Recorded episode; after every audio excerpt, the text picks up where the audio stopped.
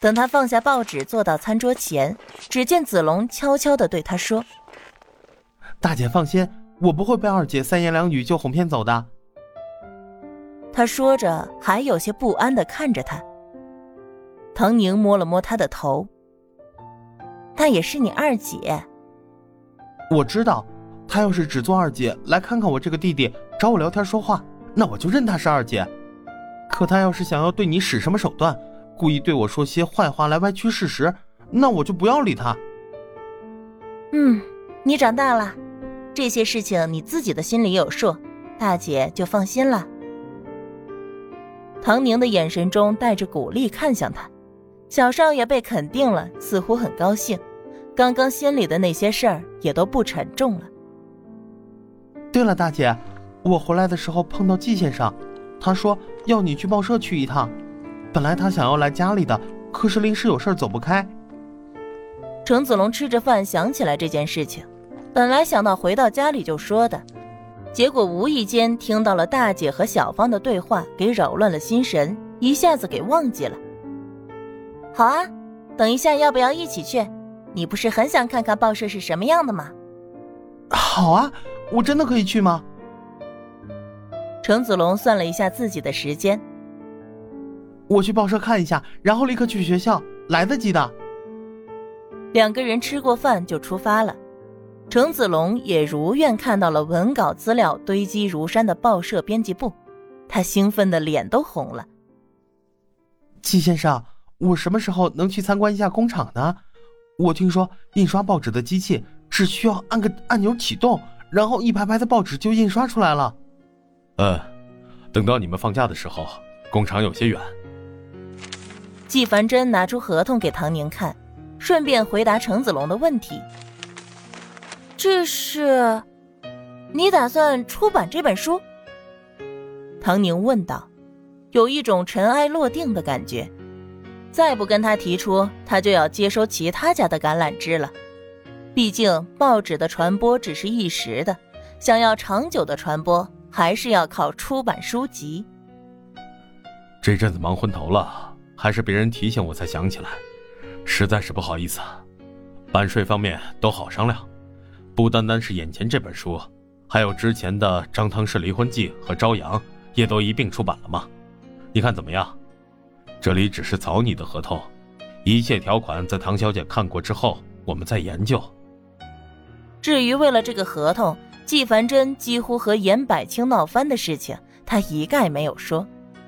在纪凡真看来，真正的好作品就是唐小姐笔下的这种，有一种使命感。这种作品他不想要赚钱，但作为合伙人的严百清是必须要赚钱的，所以两个人在对唐宁的版税抽成上无法达成一致，还差点造成冲突。严百清还在生气，听说唐宁来报社了，他气得直翻白眼儿。这个纪凡真。白瞎了这么多年的朋友情谊，为了个女人，什么原则都丢了。好吧，赚钱为目的并不是纪凡真的原则，是他的。严先生，您怎么在这儿站着？小丁抱着厚厚一叠稿件走进来，见严百清站在门口抬头看天，也跟着抬头看了一眼。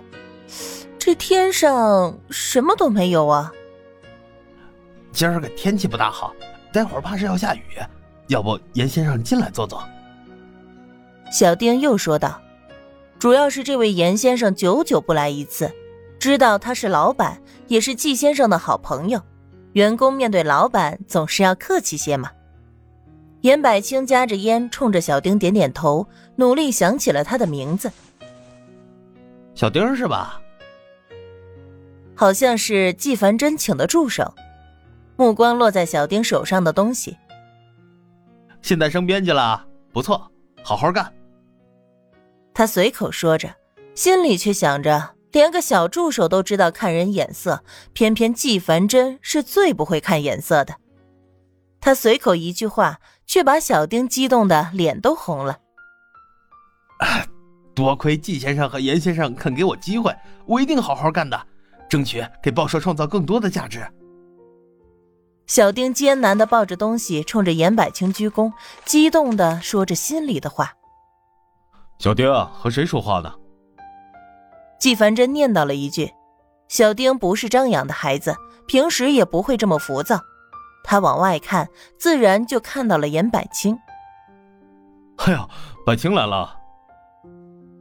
他正好有事情要和严百清分享，这人就来了。朋友之间闹别扭，滋味并不好受，哪怕他赢了也是一样的。这会儿既然唐宁主动要求降版税，他自觉可以两全其美。只想着赶紧告诉严百清，果然是人逢喜事精神爽，见到唐小姐看你高兴的。严百清走进纪凡真，低声说着。唐宁并没有听清楚，只见他快速的说了一句什么，随后脸上扬起大大的笑脸，冲着自己而来。哎呀，唐小姐，恭喜恭喜！喜从何来啊？唐宁不解的问道。马上要成为全上海版税最高的作家，难道不值得恭喜吗？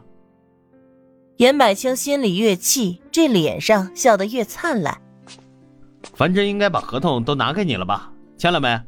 这个消息传出去，唐小姐的身价可就……百清。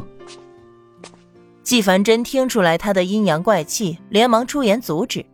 严百清却非要说，他的钱赚不到，还不能说上一两句话吗？唐小姐的身价可就水涨船高，一鸣惊人，一飞冲天了。严先生的成语故事学的不错，看来小时候上课没有走神儿。可能你们二位还有一些问题要聊，我先走了，你们慢慢聊。他说完，脚步就往外走。